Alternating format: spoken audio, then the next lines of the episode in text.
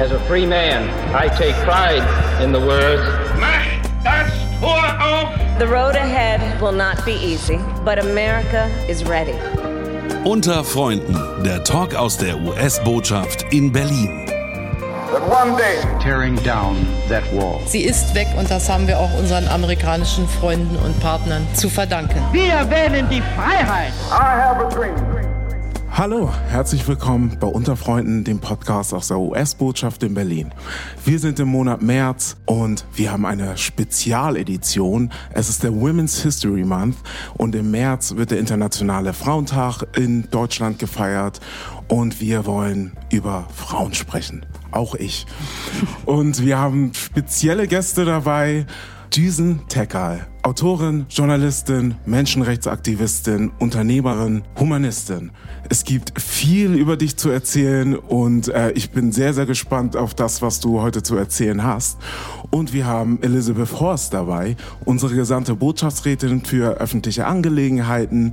Und Elizabeth, ich freue mich auf das, was du heute zu erzählen hast, weil es auch darum geht, nicht nur was dich als Frau ausmacht, sondern auch wo du dich auf der ganzen Welt schon professionell und persönlich aufgehalten hast. Die erste Frage richte ich aber an Düsen. Düsen, beschreib mir doch mal, wer du bist und was dich ausmacht. Oh, das ist eine sehr große Frage, würde ich tatsächlich sagen. Aber es ist schön, sich immer wieder auch die großen Fragen zu stellen. Und wenn ich die jetzt so beantworten müsste, würde ich sagen, ich bin Sozialarbeiterin, weil das verbindet all die unterschiedlichen Berufungen. Und ich denke an das Bild, was meine Eltern mir beigebracht haben. Ich bin eine von elf Kindern aus einer kurdisch-jesidischen Familie. Meine Eltern sind vor über 50 Jahren nach Deutschland gekommen. Und ich bin aufgewachsen in einem Elternhaus, wo immer Tag der offenen Tür war. Also wir sind manchmal von der Schule nach Hause gekommen und da waren ganz viele fremde Leute da. Und dann habe ich meinen Vater gefragt, wer ist das? Und dann hat er immer gesagt, die brauchen Hilfe. Die suchen Wohnungen, die brauchen Bleiberecht, die suchen Asyl. Und meine Eltern haben uns eigentlich immer so einen Menschenrechtsaktivismus vorgelebt, den sie nie so genannt haben. Aber sie waren Menschenverbinder und sie waren für Menschen da. Und ich glaube, das hat uns geprägt. Und deswegen habe ich immer das Gefühl, dass man es nennen kann, wie man will. Heute heißt es dann Journalistin, Kriegsberichterstatterin, Gründerin von Vereinen. Aber eigentlich sind wir Menschenverbinder und Sozialarbeiterinnen.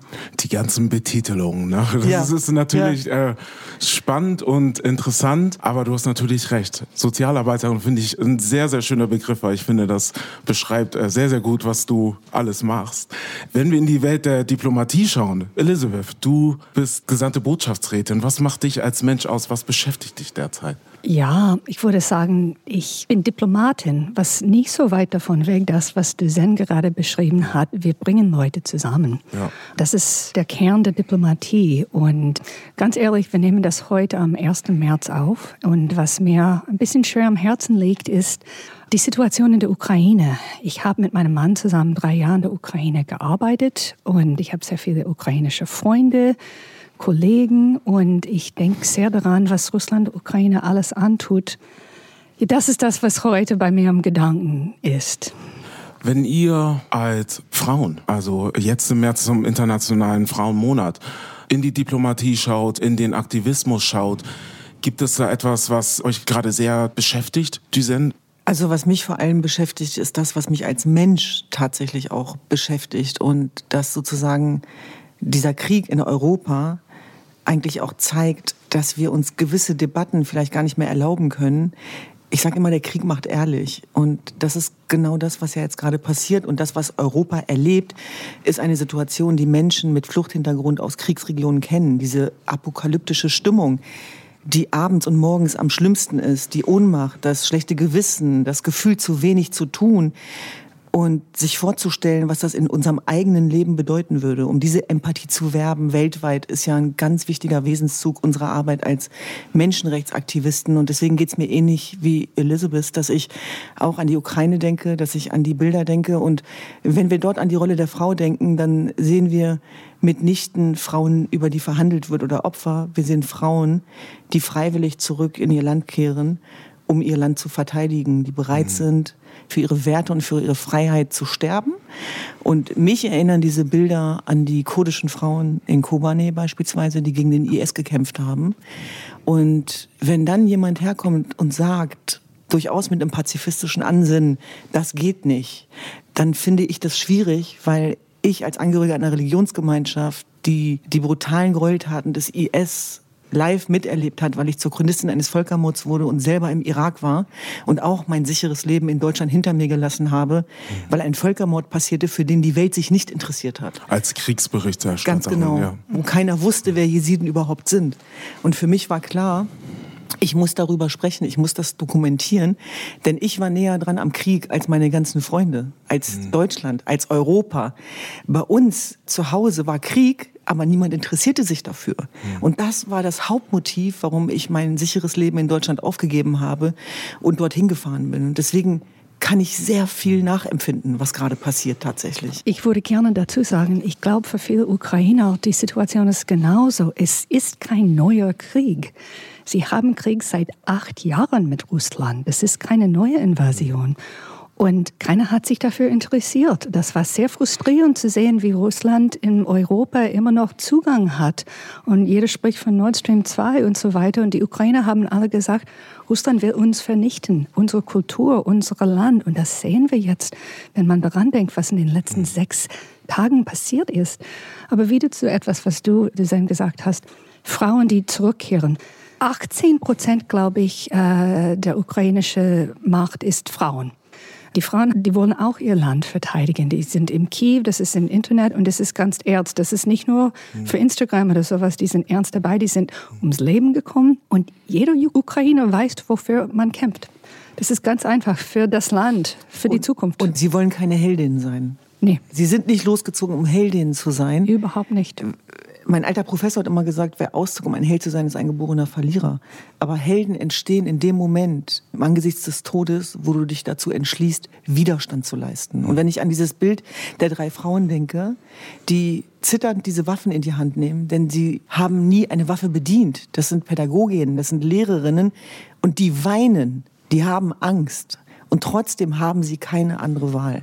Und ich glaube, das ist wichtig zu verstehen, was das bedeutet und dass niemand von uns davon ausgeschlossen ist. Und deswegen müssen wir ein weltweites Interesse daran haben und auch ein transatlantisches tatsächlich, diese Despoten, Kriegstreiber und Unrechtsregime auch ja, dem entgegen, was entgegenzusetzen. Und diese Gleichsetzung dieser Tage macht mir große Sorgen. Also da ist auch eine Debatte entstanden, wo man, glaube ich, auch aufpassen muss und wo man sich immer wieder auch auf die Themen konzentrieren muss. Und es geht darum, dass die Ukraine angegriffen worden ist und es gibt einen riesen Unterschied zwischen den Akteuren. Und der Aggressor heißt Putin. Und dann herzugehen und zu sagen, aber die NATO, aber die Amerikaner, aber die Deutschen, das ist eine gefährliche Gleichsetzung und eine Parallelität, die entsteht, wo wir lauter werden müssen. Und die Entstehung von Kriegen beginnt immer mit Feindbilder. Und diese Feindbilder, diese Entstehung der Feindbilder, diese Aufklärung, die beginnt viel, viel eher. Und deswegen ist es wichtig, darüber zu sprechen, bevor das passiert. Ja. Genau, ja. Ja, also. Äh, schwerer Anfang. Ja, ein sehr schwerer Anfang wenn wir zurückgehen zu Frauen, zum Beispiel im Männerdomain. Ihr habt jetzt gerade auch beschrieben, was das mit euch macht. Also die Bilder, die wir weltweit, die wir alle sehen, Frauen, die zu Waffen greifen, was ja auch heute noch ein untypisches Bild ist, weil es uns einfach nicht geläufig ist.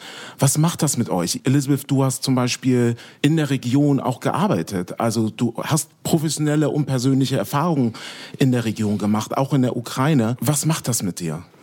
Ja, ich denke, die Frauen können genauso gut ein Land verteidigen als ein Mann. Ähm, man braucht zwei Hände, um eine Waffe zu benutzen. Man braucht keinen Penis. Es gibt, Sehr gut. Es, es gibt immer so einen Witz. Ist es ein Spielzeug für einen Jungen oder ein Mädchen? Und es ist genauso mit einer Waffe. Die Frauen können das auch genauso gut machen. Und ähm, ja. Es gibt ein kurdisches Sprichwort, das heißt, ein Löwe ist ein Löwe weder Mann noch Frau. Ja. Also es wird sozusagen geschlechtsneutral eingesetzt. Und ich denke an meine Großmutter, die 107 Jahre alt geworden ist und die immer ein Gewehr hatte. Die hat an der türkisch-syrischen Grenze gelebt.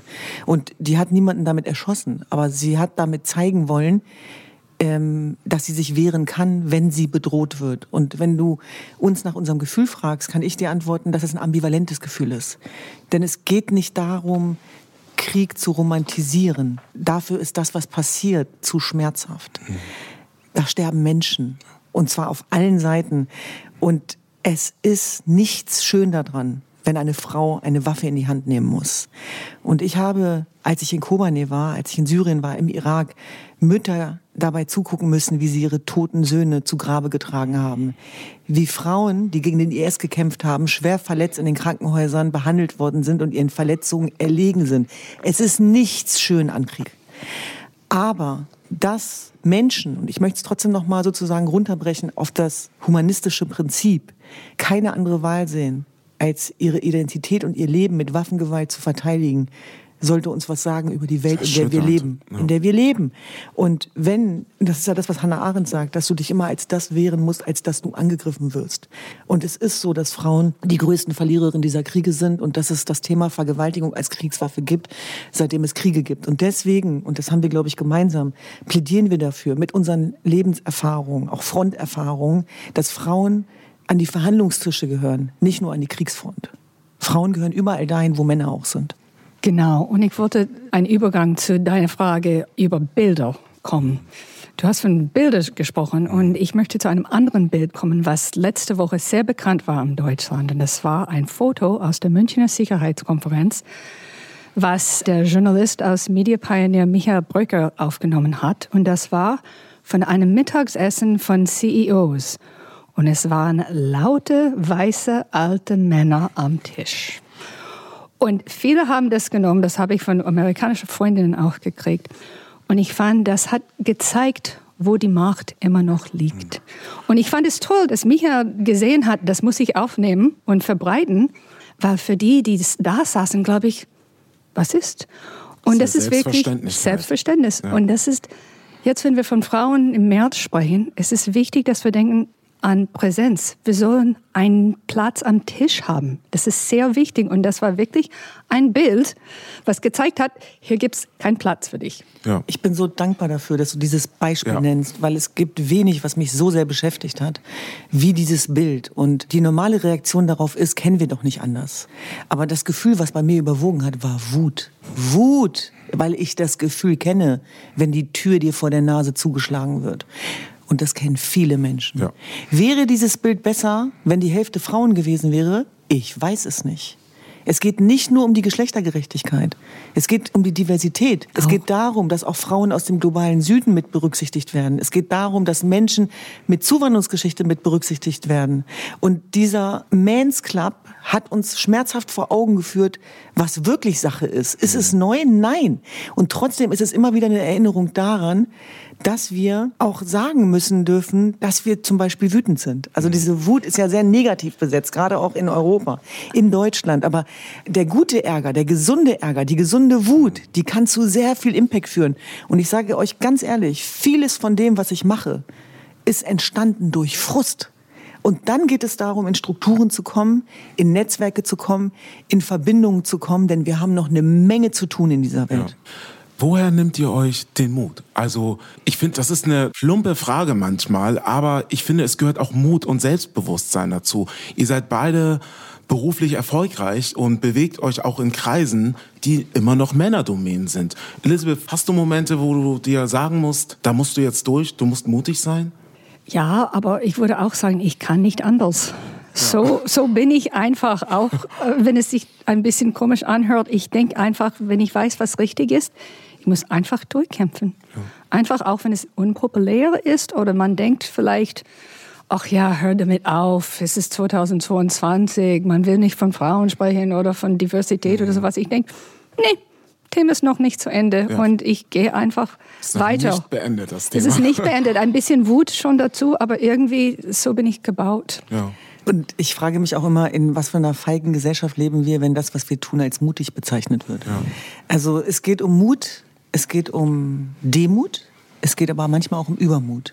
Mhm. Und es geht auch darum zu erkennen, dass wir stören müssen als Menschen. Ja. Und dass jeder von uns ein Menschenrechtsaktivist ist in dem Moment, wo es ein Thema gibt, was mich bewegt. Wofür und man brennt. Genau, wofür man brennt, wo ein Gefühl da ist, was stärker ist als deine Angst. Ja. Das ist der Weg, wo du langgehen musst. Und deswegen glaube ich tatsächlich, dass es nicht nur darum geht, einzelne Menschen hervorzuheben, die mutig sind, sondern wie schaffen wir eine Immunisierung der Gesellschaft? Wie schaffen wir die mutige Gesellschaft? Und ich bin fest davon überzeugt, dass das in jedem Menschen von uns angelegt ist, Aber wir müssen auch Strukturen schaffen, die sozusagen nachgelegt werden.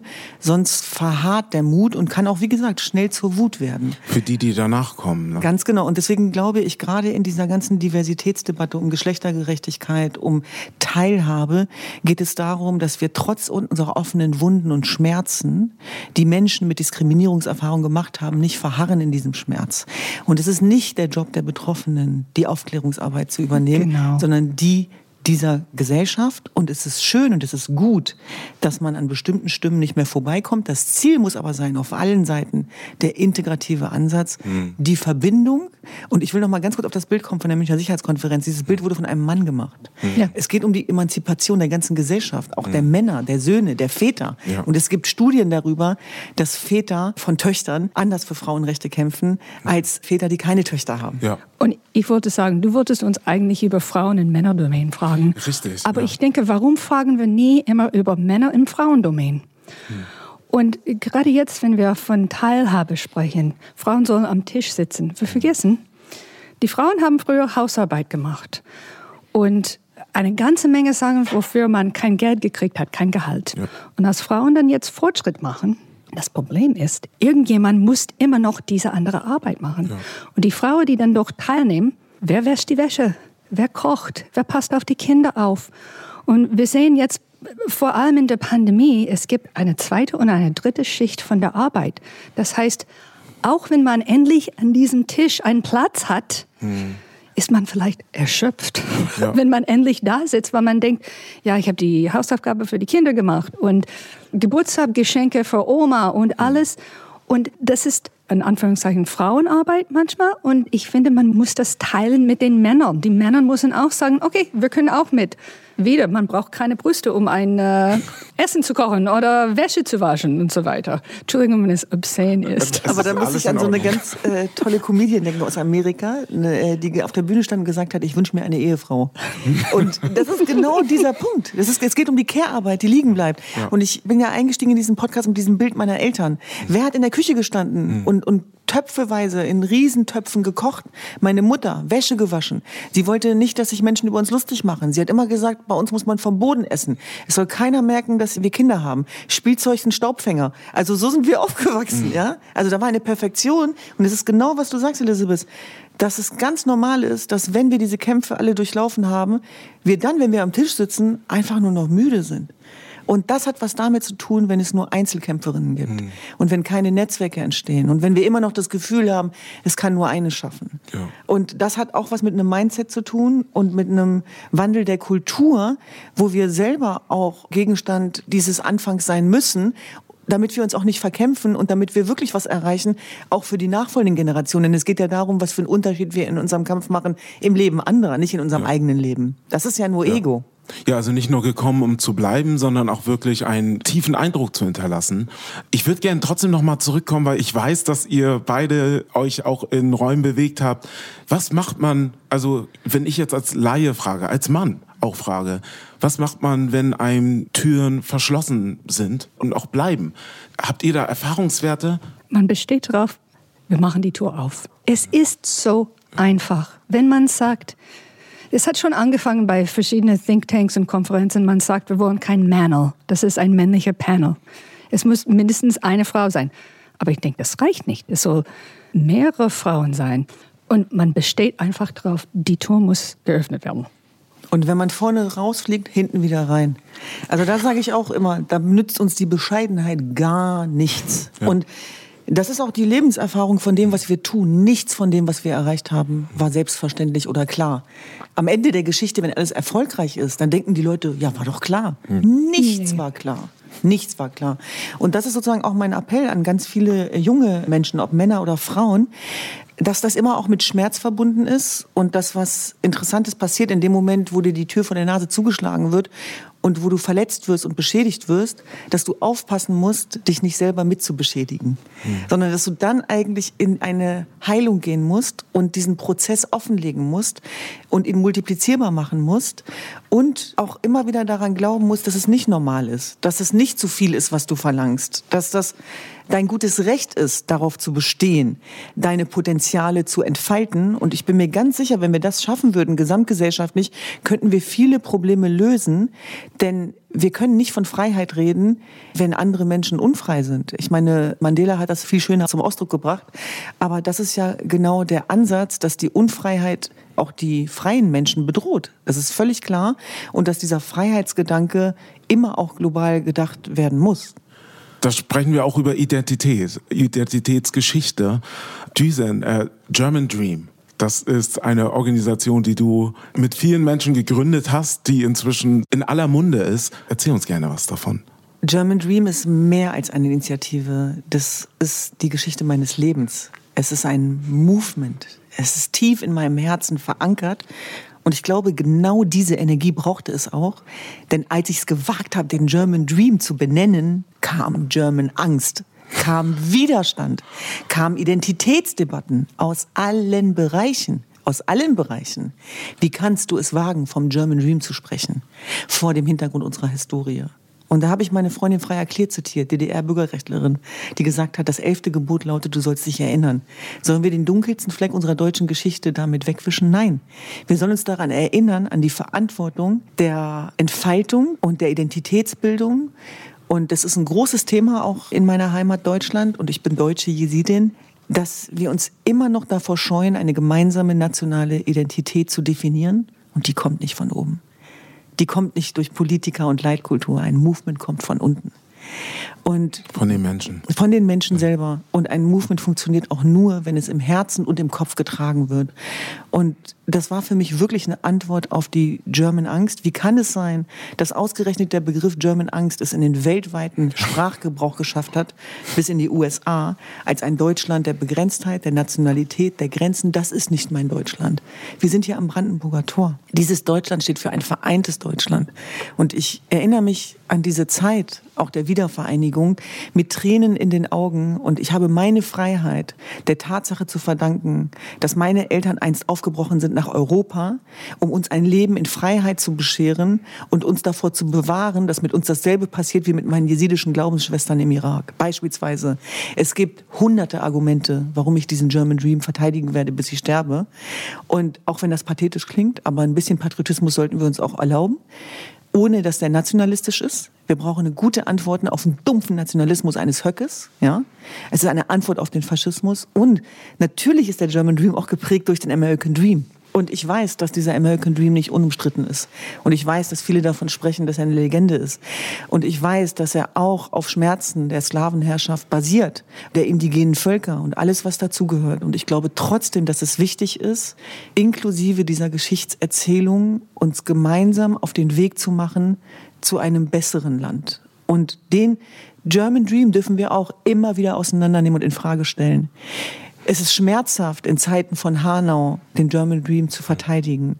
Das heißt aber auch, über den Rassismus zu sprechen in Deutschland und darüber, dass Menschen mit sichtbarer Migrationsgeschichte, die aussehen wie ich, gefährlich leben und getötet werden, weil sie so aussehen. Und ich habe mit einer Mutter von Zerpil Ünvar, die ihren Sohn verloren hat in Hanau, und dann habe ich mein äh, Mitgefühl ausgesprochen und habe gesagt, dass mir das leid tut, dass ihr Sohn gestorben ist. Und dann hat sie gesagt, das musst du nicht tun, weil der ist ja nicht gestorben, weil er mein Sohn war. Der hätte auch dein Sohn sein können. Er ist gestorben, weil er Migrant war und als Ausländer gelesen wurde. Und deswegen glaube ich, es geht darum, den German Dream zu leben, ohne die Augen davor zu verschließen, dass wir noch eine Menge zu tun haben, auch mit der German Angst. Und wir dürfen eins nicht vergessen, wenn wir hier heute sitzen unter Freunden. Deutschland hat seinen Wohlstand auch den USA zu verdanken. Der Kampf gegen den Faschismus hat natürlich auch was mit diesem Bündnis zu tun gehabt. Dürfen wir deswegen keine Kritik üben? Natürlich dürfen wir das. Aber der generelle Anti-Amerikanismus macht mir zunehmend Angst. Und ich glaube tatsächlich, dass es nicht darum geht, irgendwas zu verherrlichen, sondern wir über Probleme sprechen müssen.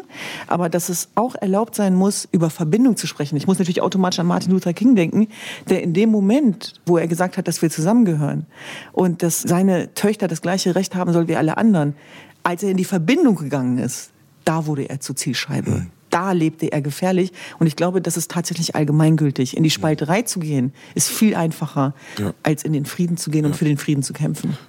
Darf ich was dazu sagen? Ich habe mehr was dazu. Ich finde es sehr interessant, dass du eine Verbindung mit deutschen Wohlstand und Amerika machst, weil vor ein paar Wochen haben wir über die Situation in der Ukraine gesprochen mit Kollegen.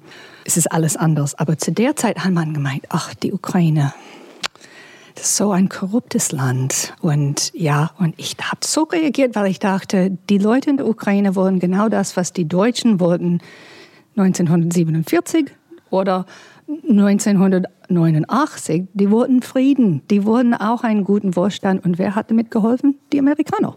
Und ich bin stolz darauf, weil ich finde, auch wenn man denkt, das amerikanische Dream eine Legende ist, ist es nicht. Und Jesse, du hast gefragt, woher kommt mein Mut? Ja. Ich glaube, ich bin ein bisschen damit geboren als Amerikanerin. Ich weiß, dass es ein riesiges Privilege ist, Amerikanerin zu sein. Das ja. weiß ich. Ja. Aber das nehme ich sehr ernst und ich denke, ich kann das benutzen, um die Welt besser zu machen. Und das ist etwas, was ich immer noch glaube, auch wenn es ein bisschen idealistisch klingt. Trotzdem, Was ja per se nicht schlecht ist, Ideale zu haben. Genau. Ja. Und ich finde wirklich diese Ideale, dass es dein German Dream inspiriert hat und so weiter, das ist genau das, was uns treibt und ja. was uns verbindet. Man muss nicht das Optimismus nicht verlieren. Ja, den Optimismus, ja. Und die schwarze Bürgerrechtsbewegung hat uns Kinder mit Migrationsgeschichte extrem geprägt. Ja, wir sind damit aufgewachsen, denn uns fehlten im Grunde genommen diese Helden, die nicht erzählt worden sind, die unterdrückt worden sind. Und meine Freundin Jagoda Marinic, die übrigens eine sehr großartige Journalistin ist, die hat auch das so beschrieben, dass unsere Eltern nie für Bürgerrechte gestritten haben, weil sie Gäste waren. Mhm. Und Gäste streiten nicht um Bürgerrechte. Ja. Und deswegen glaube ich, ist es ganz wichtig gewesen, sich diese Bilder zu holen. Und trotzdem glaube ich auch, ist die Aufgabe Europas, sich auch zu emanzipieren, selbst mhm. Großen Bruder. Insbesondere vor dem Hintergrund, wenn sie nicht mehr Weltpolizei spielen will. Ich kann mich an die Phasen erinnern, wo das kritisiert worden ist. Jetzt, wo sich Amerika zurückzieht, entsteht eine große Lücke. Und das ist genau das, was wir jetzt sehen. Und wir erleben historische Zeiten gegenwärtig, ja. weil eine Ankündigungspolitik jetzt auch eine Umsetzungspolitik ja. folgt. Und die ist mit Teilen auch dann schmerzhaft, logischerweise, in dem Moment, wo sie realistisch und konkret wird. Und ja. deswegen in meinem warmen Sessel sitzen und in die Tasten hauen und Aktivismus betreiben, der in meinem Leben nichts verändert, ist die eine Sache. Aber selber konfrontiert zu sein vor Ort, das macht ehrlich. Ich würde auch gerne noch mal auf das Thema Frauen in der Außenpolitik kommen. Elizabeth, ich denke natürlich wieder an die Diplomatie. Wenn du als Frau an die Diplomatie denkst, hast du das Gefühl, dass du in den letzten Jahren wahrscheinlich auch verschlossene Türen hin und wieder vielleicht auch mal erlebt hast. Hast du denn das Gefühl, dass deine Ideale dich motiviert haben, in die Diplomatie zu gehen und dich auch treiben? Ein bisschen, aber ganz ehrlich kann ich sagen, dass ich von der Arbeit von meiner Mutter und Großmutter profitiert habe, vor allem in der Diplomatie. Ich meine, wir haben Madeleine Albright und Condoleezza Rice und Hillary Clinton. Ihr habt jetzt Annalena Baerbock. Ich finde, dass Außenpolitik hat viele Frauen, viele weibliche Stimmungen und wir sind besser dafür. Wenn man daran denkt, Ursula von der Leyen sitzt in Brüssel. Wir haben in der Zwischenzeit, genau, wir haben wesentlich mehr Beispiele jetzt. Reicht es aus? Noch nicht, vor allem wenn man zurück zu diesem Bild denkt, wer die Macht liegt und wenn man an Geschäft oder an Wirtschaft denkt. Aber trotzdem, ich finde in der Zwischenzeit, es ist nicht mehr außergewöhnlich und es gibt so viele Beispiele und das macht die Tour noch weiter offen für uns. Und trotzdem glaube ich natürlich, es gibt diese Resolution 1325, aber wenn ich gewusst hätte, wie schwer das ist, das wirklich also auch in der Realität, sich daran zu machen, das umzusetzen, dann weiß ich nicht, wie ich mich verhalten hätte. Wahrscheinlich genauso ist klar. Aber die Tatsache, dass wir eine Menschenrechtsorganisation haben und Frauenhäuser haben im Irak, war keine Selbstverständlichkeit. Und wenn ich da mit dem Satz reingehe, nieder mit dem Patriarchat, dann komme ich noch nicht mal durch die Tür. Ja. So, deswegen ist es sehr, sehr wichtig, auch sozusagen in diesem Wording und in der Sprache darauf zu achten, dass wir trotzdem inklusiv bleiben. Und es ist sehr, sehr wichtig, auch in dem Moment, wenn Frauen zu Agents of Change werden, eine Sensibilität dafür herzustellen, dass sie auf große Widerstände stoßen.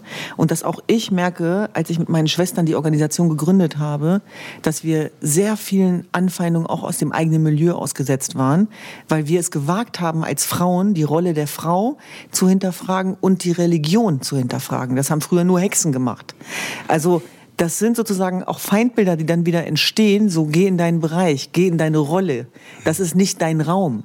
Also, als ich die Menschenrechtsorganisation gegründet habe, haben Leute meinen Vater angerufen und haben gesagt, geh zu deiner Tochter und maßregel sie. Sag ihr, sie soll das lassen. Das wird gefährlich für sie. Sie soll sich auf ihren Bereich konzentrieren. Sie soll Journalismus machen, wir machen die Vereinsarbeit und den Aktivismus. Und dann hat mein Vater gesagt, mir habt ihr noch Angst gemacht, aber meine Tochter ist Europäerin. Meiner Tochter macht ihr keine Angst. Habt keine Angst. Selbst wenn ich meiner Tochter sage, sie soll es nicht machen, wird sie sagen, ich mache es trotzdem. genau. Und, und das meine ich damit, es ist Genau. immer noch nicht einfach. Ja. Es ist immer noch nicht einfach, in Männerdomänen vorzudringen, Ja. wenn man es wirklich ernst meint. Und es geht um noch was anderes. Es geht natürlich um Machtdynamiken. Ja. Es geht um Verteilungskämpfe. Und die sind immer schmerzhaft. Aber wir müssen sie trotzdem gehen. Ja. Ja. Mutig. Wir sprechen über Machtdynamiken. Ich würde gerne auch nochmal auf das Thema Minderheiten, auch in der Frauenbewegung, wenn es um Frauenrechte geht, zurückkommen. Wie betrachtet ihr das Ganze? Ich kriege oft die Debatte mit, dass Frauen sich in der Frauenbewegung als Minderheit nicht repräsentiert fühlen. Wie ist deine Meinung dazu, Elisabeth? Wie ich früher gesagt habe, ich finde, dass jetzt mit äh, Feminismus, es ist folgendes, man versucht einen Platz am Tisch zu kriegen, aber man findet jemanden, der die Hausarbeit macht und das ist meistens in USA eine Frau of Color. Das ist leider so, die sind die ältere Damen, die Frauen mit Migrationshintergrund in den USA, die auf die Kinder passen und so weiter. Und jetzt ist es auch eine große Debatte, was heißt es, wenn die Frauen kämpfen Frauenrechte und dann bezahlen die Frauen, die diese Hausarbeit machen, ziemlich schlecht. Und ich finde, wir müssen, wie du gesagt hast, wir müssen uns ehrlich anschauen und sagen, auf welchen Kosten machen wir Fortschritt? Wenn eine Frau Fortschritt macht, ist es genug für alle Frauen. Ein Freund von mir hat ein tolles Buch auf Englisch geschrieben. Das heißt Women's Work. Die Autorin ist Megan Stack. Und es ging daran, Sie ist auch Journalistin und sie hat gemerkt, in Indien und in China, sie durfte arbeiten, weil eine andere Frau hat auf die Kinder aufgepasst für sie. Und sie hat dann selbstkritisch angeschaut, was heißt es. Sie hat mit ihrem Mann darüber gesprochen, weil das war nicht sein Problem. Das war ihr Problem. Wenn sie berufstätig sein wollte, dann muss sie eine minderheitige Frau dafür sorgen, dass sie das mitgemacht hat. Ich sehe es genauso tatsächlich und da müssen wir wirklich verdammt aufpassen. Wer spricht hier für wen? Und wen klammert ihr dabei aus? Und welche Geschichten werden erzählt und welche werden unterdrückt und wer hat das Mikro in der Hand? Und tatsächlich glaube ich auch bei dieser Frauenrechtsbewegung, die funktioniert aus meiner Sicht gar nicht mehr, wenn wir die anderen Ismen nicht mitbedenken. Es geht um Klassismus, es geht um Rassismus, es geht um sozioökonomische Bedingungen und es geht darum, wer spricht tatsächlich. Und ich wünschte, Nabila wäre heute hier oder Farah. Beides sehr liebe Freundinnen von mir, die auch sehr aktiv sind in diesem Bereich und sehr viel dazu geforscht haben tatsächlich. Und deswegen glaube ich, ist es wichtig ist, dass auch diese Frauen gehört werden, an die Verhandlungstische geholt werden. Und dass es natürlich so ist, dass wenn du eine weiße Frau bist, du auch privilegierter bist. 100 Prozent. Äh, auch in afrikanischen Ländern wohlgemerkt. Ja. Also da gibt es ja. auch Geschichten, dass selbst wenn man dort als Praktikantin anfängt, man auch bevorzugt wird, weil dir mehr Kompetenz zugesprochen Ja. wird. Und auch diese ganze Diskussion gerade um die Ukraine und was dort teilweise an den Grenzen passiert ist, auch da bitte ich darum, nicht zu verallgemeinern, weil inzwischen ist das Bild korrigiert worden und Menschen, die ein Visum haben, ein ukrainisches, werden jetzt auch durchgelassen. Aber es gab am Anfang diese Probleme, die auch mit Ressentiments natürlich einhergehen. Und wenn einzig und allein die Tatsache, dass du schwarz bist, sich daran hindert, reingelassen zu werden Ja. oder nicht, dann müssen wir darüber reden. Auch über diese Vorurteile, auch wenn das nur einzelne Grenzbeamten sind. Aber wir reden dieser Tage sehr viel über Empathie und ob es Flüchtlinge erster und zweiter Klasse gibt. Aber selbstverständlich gibt's das. Ja. Ja, das heißt, die Menschen aus Afghanistan, die aus dem Irak, die aus Syrien, die sind uneingeschränkt an der Seite des ukrainischen Volkes, wie ich lese, also in meinem Umfeld. Und trotzdem ist der zweite Punkt, dass sie sagen, und so viel Empathie hätte ich mir auch in meinem Fall gewünscht, als dieser Schmerz über uns hineingebrochen ist. Trotzdem finde ich die Opferkonkurrenz gefährlich, weil jetzt geht es gerade darum, was in der Ukraine passiert. Ja. Aber wir müssen parallel in den Irak gucken, wir müssen nach Afghanistan gucken und wir müssen immer wieder diese Geschichten hervorholen, damit Den diese Opferkonkurrenz sehen, nicht ne? entsteht. Ja. Und Opferkonkurrenz entsteht durch systemische und strukturelle Benachteiligung. Ja. Ja. Die sozialen Medien, ich meine, du hast gerade das Beispiel genannt von afrikanischen oder anderen Studenten, die aufgrund eines fehlenden Visums nicht passieren durften. Da sind wir wieder beim Thema Ukraine. Ja, ich denke, dass die sozialen Medien tatsächlich in dem Aktivismus, wenn wir wieder darüber sprechen, ich nehme sehr viele Frauen wahr, die in den sozialen Medien sehr aktiv sind und auf Dinge hinweisen, die ich vorher in der klassischen Berichterstattung nicht wahrgenommen habe. Ist das auch ein Thema für euch, dass ihr die sozialen Medien da durchforstet und das wahrnimmt? Also für mich ist Social Media kein Selbstzweck, sondern es ist tatsächlich so, dass dort die Ergebnisse der Arbeit landen, die wir analog machen. Und es ist aber genau das, was du sagst, dass marginalisierte Stimmen, die früher unsichtbar geblieben wären, jetzt in den Vordergrund rücken, weil jeder diese Missstände benennen darf. Und das ist auf jeden Fall ein Teil, der für mehr Gerechtigkeit sorgen kann. Und trotzdem gilt es auch da genau hinzugucken, was ja. passiert da wirklich, das Thema nicht zu vereinnahmen oder zu verallgemeinern, sage ich mal, mhm. auch zu differenzieren. Aber Unrecht anzusprechen, Rassismus anzusprechen. Und in dem Moment, als dieser Widerstand kam, insbesondere über Social Media, wurden ja auch die politischen Entscheidungsträger gezwungen zu reagieren. Ja. Wenn heute die Deutsche Bahn beispielsweise sagt, dass die ukrainischen Menschen die Beförderungsmittel kostenlos nutzen dürfen, dann kann man direkt dem Deutsche Bahnchef schreiben, und was ist mit den anderen, die das Visum Einfach mal haben? Taggen, genau, zum Beispiel. genau. Und dann wird nachjustiert. Und ja. wenn man diese Menschen auch noch kennt, dann hilft es sogar noch mehr. Ja. Also es geht wirklich um Sensibilität, um Aufklärung, um ein Erinnern. Deswegen möchte ich nicht jedem unterstellen, dass das jetzt mit bösen Absichten vollzogen mhm. worden ist. Aber dann ist es eben auch die Aufgabe von Aktivisten, darauf hinzuweisen, dass Menschenrechte universell gelten. Ja. Und nicht nur für einen bestimmten Pass oder für eine bestimmte Haut- und Augenfarbe. Sichtbar zu machen. Eine Ganz genau. Problematik, auf die vielleicht in den klassischen Medien nicht drauf geachtet wird. Das ist ja auch eine Form von Macht. Ganz genau. Wir sind quasi am Ende des Ganzen. Ich würde gerne noch über vieles sprechen, aber wir wollen ja auch einen Podcast machen, der dann irgendwie zeitlich im Rahmen ist. Düsen, ich würde dich gerne fragen, das ist jetzt unabhängig von dem Thema, was wir eigentlich heute hatten im März zum Internationalen Frauenmonat.